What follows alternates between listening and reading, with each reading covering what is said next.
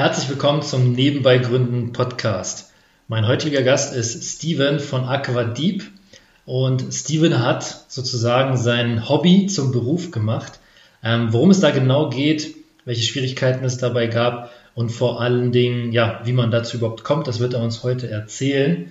Herzlich willkommen im Interview, Steven. Ja, hallo zusammen, danke für die Einladung.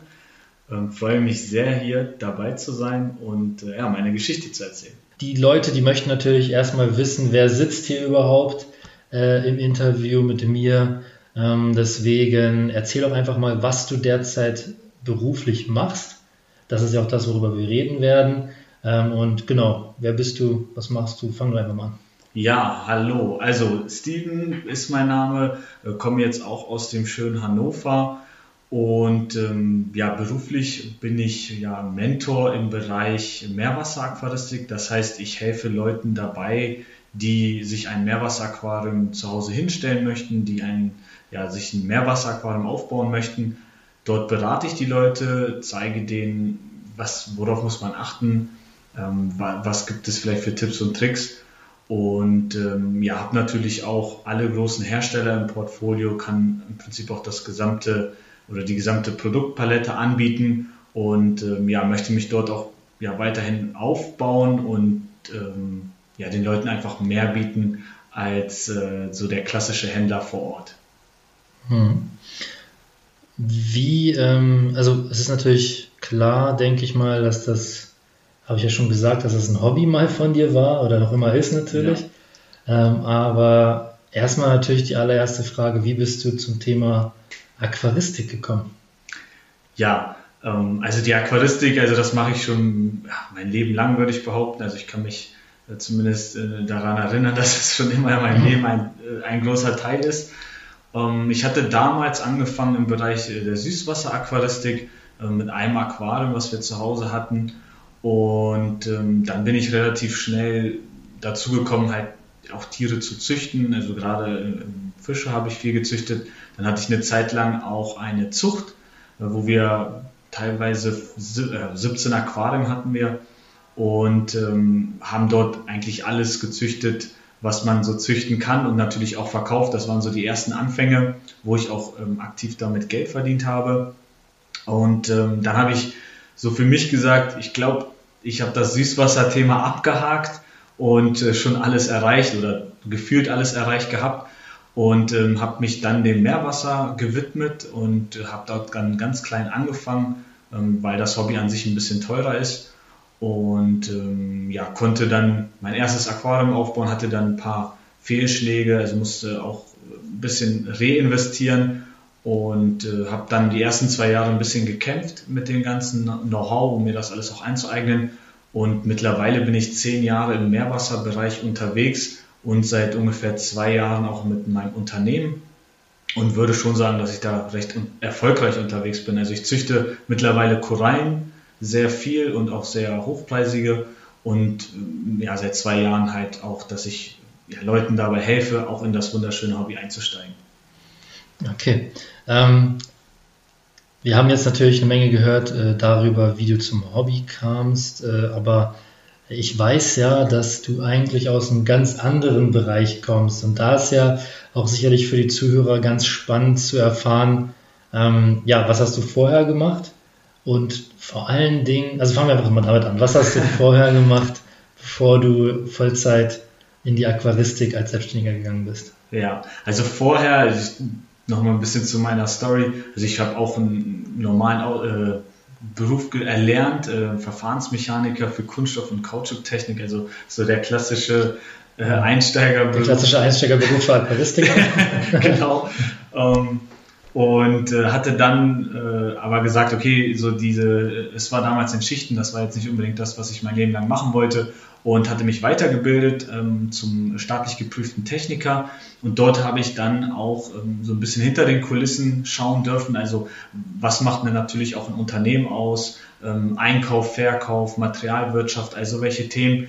Und da habe ich gesagt, oder da habe ich gemerkt, dass das Themen sind, die mich auf jeden Fall begeistern. Also eher das grobe Ganze im Überblick zu haben und ähm, zwischen oder in der Ausbildung, also in der, in der Weiterbildung habe ich gar nicht so ähm, darüber nachgedacht, mich irgendwie selbstständig zu machen, sondern erst danach. Also ich hatte im März ausgelernt und im April ist mir so eingefallen, ey, ich will eigentlich was selber machen, ich will selbstständig sein.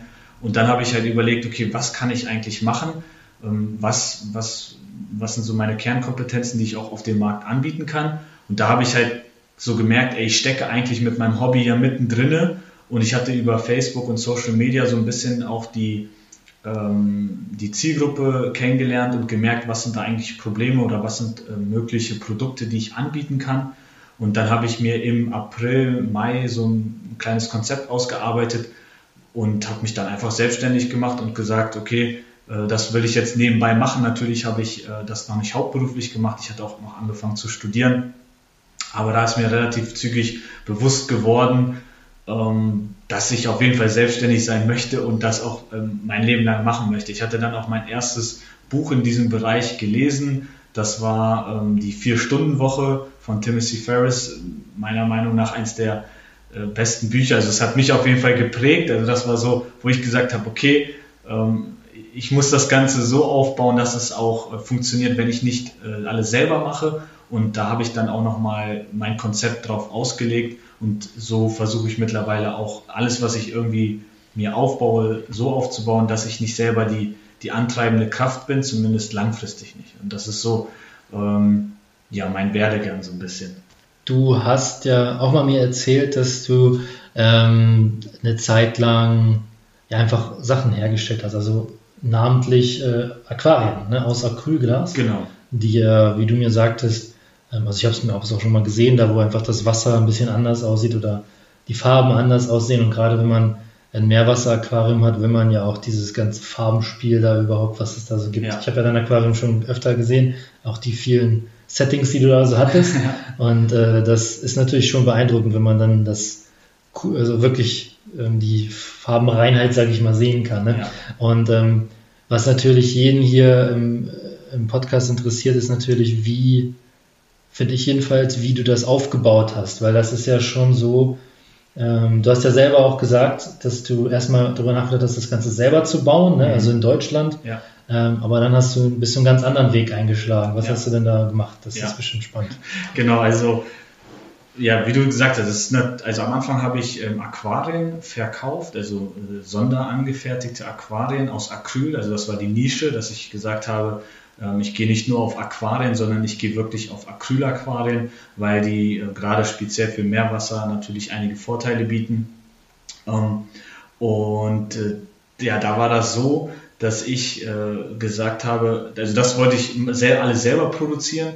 Und dann habe ich ja dieses Buch gehört von Timothy Ferris und da ging es natürlich dann darum, von vornherein Sachen outzusourcen, sich da die Zeit zu schaffen. Ähm, und da habe ich mir gesagt, ich möchte nicht selber in der Produktionshalle den ganzen Tag stehen, sondern ich möchte lieber dann die Planung übernehmen, die Einrichtung übernehmen, das, was mir Spaß macht. Und dann habe ich nochmal meinen Plan über Bord geworfen und gesagt, okay, ähm, ich suche mir jemanden, der die Dinger produziert und ich übernehme halt die Planung und den Verkauf. Und ähm, dann habe ich geguckt, in Deutschland ähm, gab es nur zwei große Hersteller, die aber auch ja, von sich aus liefern. Also da konnte ich jetzt nicht groß am Preis was machen. Und dann habe ich gesagt, ich probiere das Ganze aus ähm, und lasse das in China herstellen. Mhm. Und ähm, dort waren die Vorteile so, ich konnte halt auf unendlich nach oben staffeln, also die, die hatten riesen Produktionshallen und ähm, für mich war da der Vorteil, dass ich auch noch schneller liefern konnte. Trotz äh, Seeweg, also trotz acht Wochen Lieferzeit war ich äh, schneller als in Deutschland, weil in Deutschland durch die zwei Hersteller einfach eine unheimliche Auslastung da war. Ähm, die Produktion von denen war in dem Moment noch höher.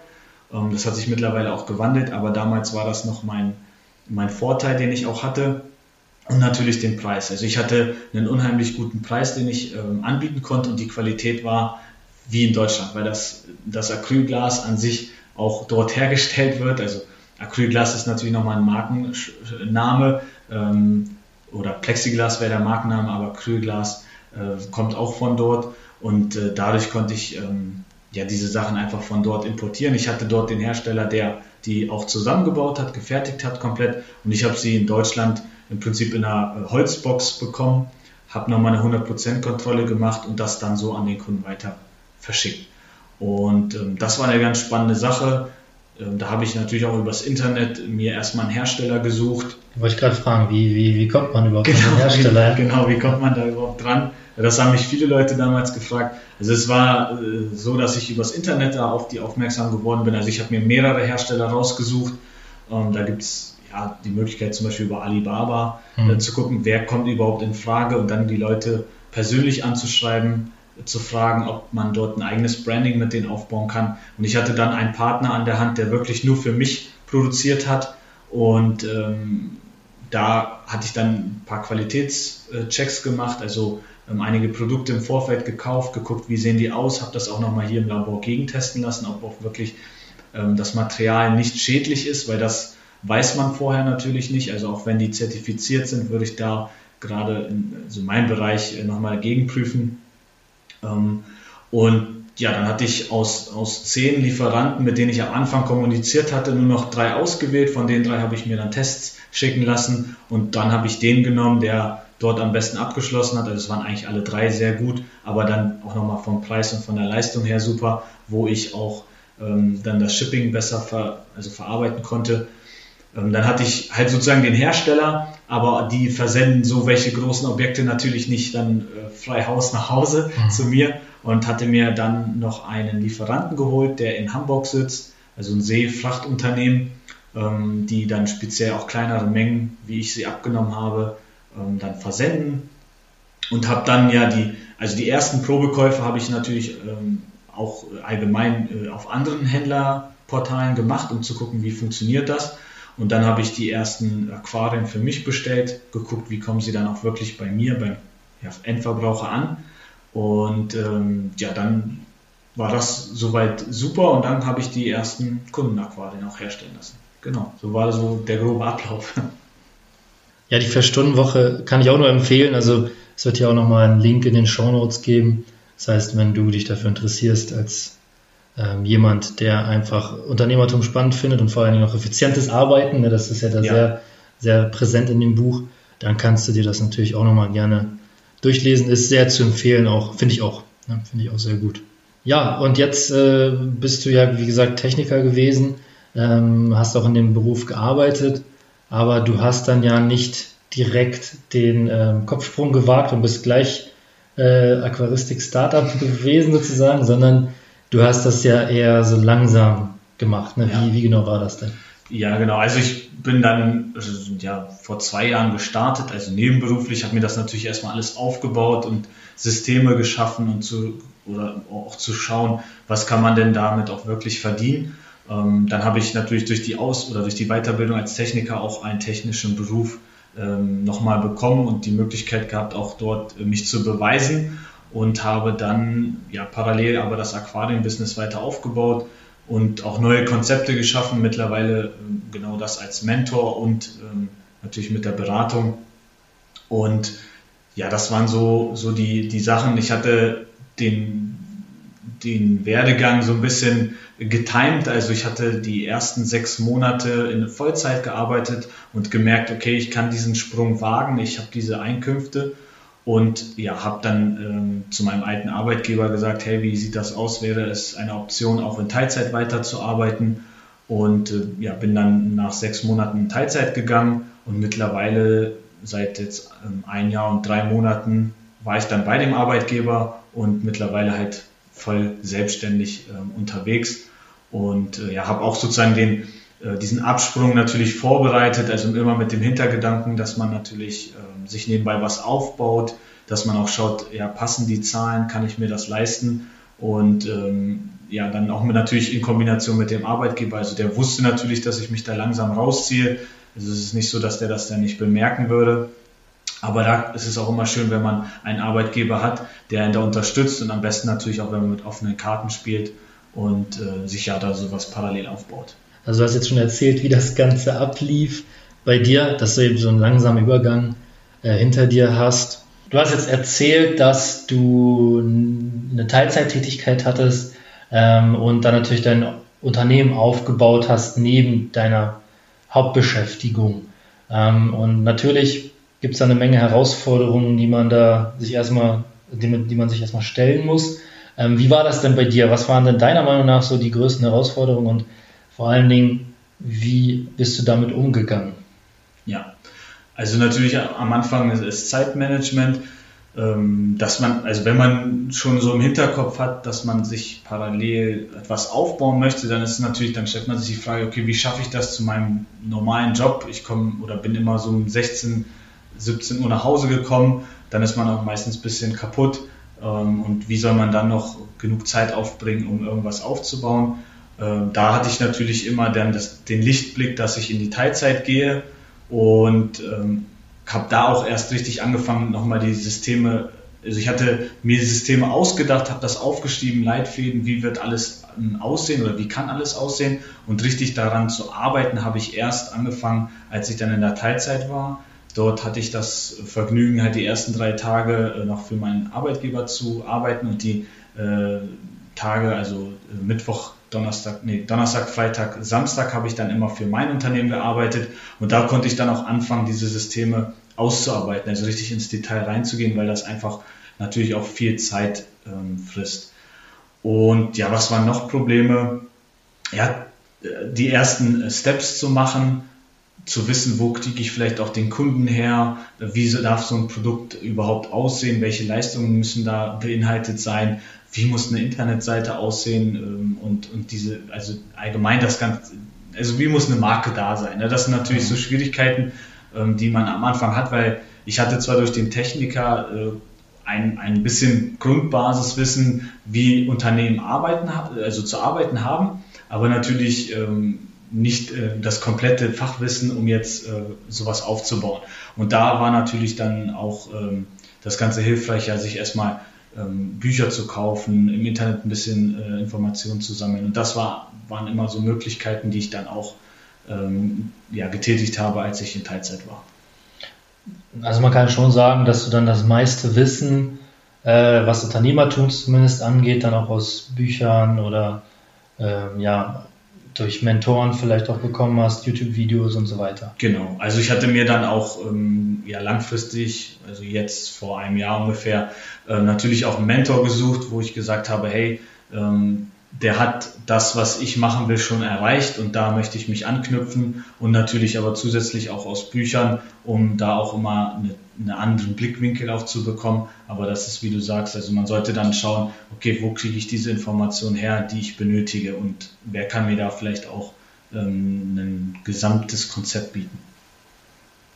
Welche Fähigkeiten würdest du denn sagen, muss jemand haben, der wirklich erfolgreich selbstständig ähm, werden möchte, weil du hast natürlich jetzt schon eine Menge erzählt, woher man das Wissen bekommt und so weiter. Vielleicht ist es ja auch schon eine Fähigkeit, ne, dass man halt weiter lernen muss, immer weiter lernen muss, das höre ich da so raus. Ja. Ähm, aber was würdest du sagen, sind denn noch so Fähigkeiten? Also ein bisschen hast du schon gesagt zwischendurch, aber um das nochmal so zusammenzufassen. Ja, also man sollte natürlich ähm, ja, Wissen an, sich aneignen wollen und können. Also äh, selbstständig so ein bisschen natürlich auch ähm, zu gucken, wo kann ich, äh, oder wenn ich ein Problem habe, wie kann ich das lösen?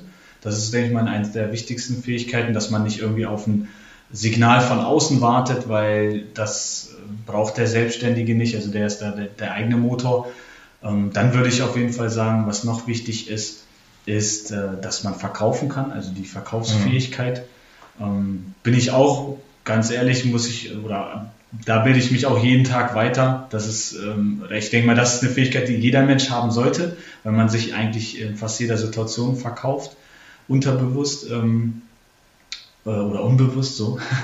Und ähm, ja, genau, das auf jeden Fall. Ähm, dann sollte man natürlich ähm, auch irgendwie ein bisschen unternehmerisch denken, also dass man ähm, vielleicht auch ja, Zusammenhänge erkennt, vielleicht auch ähm, Möglichkeiten oder Chancen im Leben erkennt, wo man sagt, okay, da könnte ich jetzt vielleicht eine, eine Verbindung schaffen oder da könnte ich jetzt eine Zusammenarbeit ähm, machen, um mich da auch einfach äh, ja, zu entwickeln. Das würde ich jetzt so sagen, die, die drei. Okay. Also nochmal zusammengefasst, eins war ähm, weiterbilden, weiterbilden, dann verkaufen, verkaufen und äh, ja, Zusammenhänge erkennen als äh, mhm. Also Muster erkennen. Genau. Ja gut, das, das kommt natürlich auch wahrscheinlich einfach durch die Erfahrung. Ne? Ja. Ähm, klar, wenn man, wenn man, also du kennst das ja auch, dieses selektive Wahrnehmen, wenn man sich auf, auf ein Problem unterbewusst, also wenn man sich damit einfach auseinandersetzt, dann setzt man sich damit ja auch unterbewusst auseinander und ähm, dann findet man ja auch erst oder erkennt man erst Muster. Genau. Ja, das kennt ja jeder von uns, vielleicht gerade von den, von den Männern, wenn man sich über, für ein Auto unheimlich interessiert, dann sieht man das quasi an jeder Straßenecke. Ja. Ne? Und das heißt ja nicht, dass es vorher nicht da war, sondern dann hat man einfach unterbewusst ähm, ja auf dieses Auto oder auf die Reize, die man erfährt durch das Auto, einfach auch reagiert. Ja. Ne? Sonst blendet man ja im Alltag sehr, sehr viel aus. Aber wenn man das halt, wenn man sich da fokussiert oder da den Gedanken dazu hat, dann erkennt man dann auch diese Muster oder erkennt man Dinge, die man vorher gar nicht gesehen hätte. Was mich noch sehr interessiert ist, ähm, du hast ja, du hast ja dein Hobby zum Beruf gemacht. Ne? Mhm. Ähm, ich meine, du bist ja auch noch lange nicht am Ziel. Also ich weiß ja, dass du hohe Ambitionen hast, was ich auch cool finde. Ja. Und ich weiß ja, was da, also wir haben ja schon öfter darüber geredet, ich weiß ja auch, was da alles noch geplant ist. Ne? Da ist ja eine Menge, Menge vor, finde ich auch richtig spannend. Ähm, und das, das Größte ist ja wirklich, was ich ähm, so spannend finde, dass du echt dein Hobby zum Beruf gemacht hast und ähm, vor allen Dingen auch in so einem Bereich, ähm, wo ich jetzt gar nicht so gedacht hätte, dass es da so einen riesen Markt gibt. Ja? Ja. Also das ist ja, ich meine, wenn man ein Hobby hat, heißt das ja noch lange nicht, dass es dafür auch äh, richtig viele Kunden geben wird oder Ja. sowas. Ne? Ähm, und ähm, du hast ja sicherlich auch am Anfang Recherchen und so betrieben. Also das ist tatsächlich ganz spannend. Also ich habe das am, oder mir war es am Anfang gar nicht so bewusst. Also das ist, also ich finde es heute noch schade, dass ich da noch nicht früher darauf Mhm. aufmerksam geworden bin, sondern erst wirklich so spät. Ähm, durch die sozialen Medien eigentlich sehr häufig. Also gerade auf das, auf den Bereich Acrylaquarien. Ähm, das ist wirklich der Premium-Sektor. Also ich sag mal, ein normales Aquarium, was irgendwie 500 Euro neu kostet, kostet als Acrylaquarium vielleicht 5000 Euro. Also Hm. ne, das Zehnfache, da, das ist durchaus möglich. Und ähm, ja, da muss es natürlich die Leute geben, die dafür bereit sind zu zahlen. Und ähm, das ist ganz spannend. Über die sozialen Medien habe ich häufiger auch zufällig ähm, Aquarien gesehen, die auf die ich nicht aufmerksam geworden bin. Also ich bin seit, äh, weiß nicht, 20 Jahren in Foren unterwegs, aber man, dort, man sieht dort halt nicht immer etwas, was man nicht sucht. Also es sei denn, man schaut sich alle Sektoren an. Ähm, aber da bin ich nicht so aufmerksam geworden und durch, durch Facebook gerade habe ich dann gesehen, ähm, da wurde dann gepostet, hier, ich habe ein Acrylbecken und die Farben und wenn jemand ein Foto gemacht hat, wo man was gesehen hat, ähm, dass man das im eigenen Becken stehen hat, aber nicht so rübergekommen ist. Und dann äh, stellt man sich die Frage, okay, wieso sieht das bei ihm so gut aus und bei mir nicht? Und dann liest man in den Kommentaren und dann merkt man, hey, der hat ein bestimmtes Becken. Und dann fragen die anderen Leute auch, weil unter diesen Bildern halt sehr viel Kommentare sind. Und jeder schreibt, ja, boah, ich will sowas auch haben. Ähm, Und wenn dann jemand der, den Preis schreibt, von wegen, ja, da musst du das äh, Zehnfache zahlen, dann wird man natürlich aufmerksam. Und ich habe dann geschaut, okay, wenn jemand bereit ist, ähm, das zu zahlen, dann ähm, kann man das sicherlich auch ein bisschen günstiger anbieten. Deswegen bin ich dann den Weg über China gegangen. Und äh, ja, wie kann man herausfinden, ob dieser Markt überhaupt da ist? Dann kann man natürlich äh, Umfragen erstellen. Also ich habe dann eine Umfrage erstellt, habe den Markt natürlich vorher analysiert, was für Alternativen gibt es. Also ich habe dann auch Technikbecken erstellt, die dann auf Masse produziert wurden. Ähm, da kann man dann mit dem Preis ein bisschen nach unten gehen. Also da ist dann auch die Konkurrenz wesentlich höher. Und dann habe ich Umfragen erstellt, ob jemand in dem Bereich ähm, eine Sonderanfertigung haben möchte Mhm. oder ob er was Fertiges haben möchte mit verschiedenen Maßen. Und dann kann man natürlich herausfinden, okay, welche Leute oder wie viele Leute interessieren sich für das Thema und wie viel sind sie vor allem bereit auszugeben, weil ich an dieser Umfrage auch ähm, dann Preise angehängt habe, wo sie abstimmen konnten. Und da hatte ich dann gerade in der Gruppe, also ich bin in den größten Gruppen unterwegs in, in, der, in der Nische, sage ich mal, und da kann man Informationen bekommen, die man, sage ich mal, so jetzt sich nicht erahnen kann. Und ähm, ja, man kann natürlich über Statistika, glaube ich, heißt die Seite, auch Ja, nochmal. Statista. Statista, genau, da kann man auch natürlich nochmal schauen, wie groß ist überhaupt der, der, der Markt von, von der Heimtierbranche. Also Mhm. der ist natürlich riesig, aber da zählen natürlich auch Tiere, also Katzen und Hunde dazu. Aber man kann dort auch herausfinden, was die Aquaristik wert ist. Und äh, natürlich ein großer Teil Futter, weil das wirklich Verbrauchsgüter sind. Aber ähm, auch natürlich diese Neueinrichtungen und da zählt das Aquarium dazu, äh, sind natürlich spannend.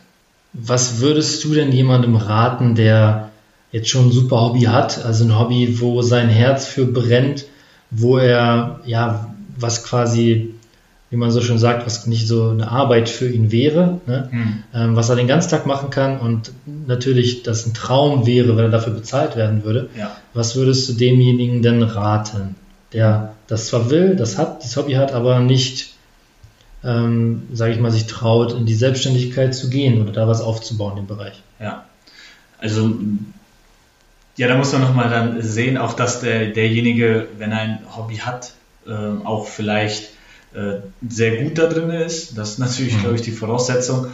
Und ähm, dann zu schauen, wenn, also wenn ich das mal auf mich reflektiere, ich würde sagen, dass ich da schon ganz gut unterwegs bin, dadurch, dass ich halt diese Zuchterfolge auch habe und mich Leute dann ähm, fragen, ja, wie funktioniert sowas? Ne? Wenn dich jemand etwas fragt und du kannst ihnen da weiterhelfen, dann bist du ja in dem Moment der Experte. Mhm. Äh, das heißt, du kannst diese Leistung, die du vielleicht zufällig schon ähm, jemandem gegeben hast oder die Tipps, die du jemandem gegeben hast, natürlich dann auch irgendwie ähm, als Hilfestellung nehmen oder sagen, okay, wie könnte ich daraus jetzt ein System machen? Und wenn man dann sagt, ähm, keine Ahnung, man, man ist irgendwie, man hat seinen Hund einen speziellen Trick beigebracht, den noch nie jemand äh, einem Hund beigebracht hat, dann kann man durchaus ein Hundetrainer werden, weil man hat es ja irgendwie hinbekommen.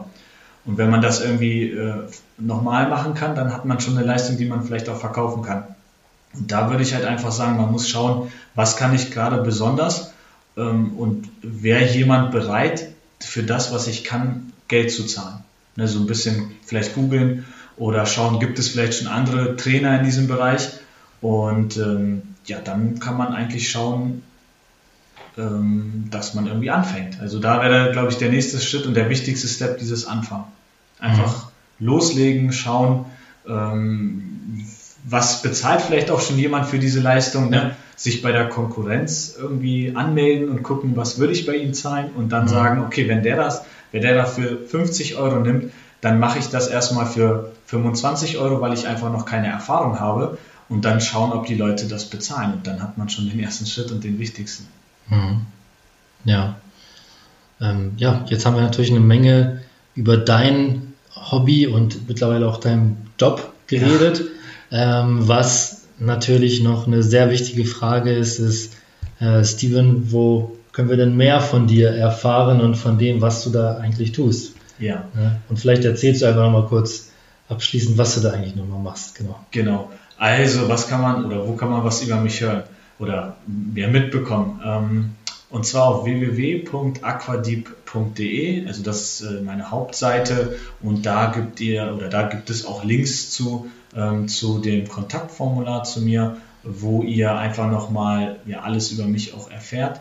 Und ähm, ja, was ist genau meine Kernkompetenz? Also wie gesagt, wenn jemand sich ein Meerwasseraquarium aufstellen möchte, bin ich da der Ansprechpartner, der einen von A bis Z begleitet, also von, vom Anfang bis zum Ende, kann man so sagen. Und ähm, ja, da gibt es äh, viele Unterlagen von mir. Da gibt es ein Videoportal, wo man sich auch Videos anschauen kann, wo ich alles ähm, Step by Step erkläre.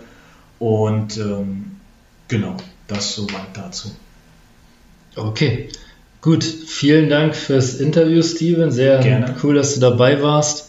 Und ähm, genau, besucht doch, doch den Steven auf der Seite, wenn ihr euch für Meerwasser interessiert. Das war es auch wieder mit dem Nebenbei Gründen Podcast.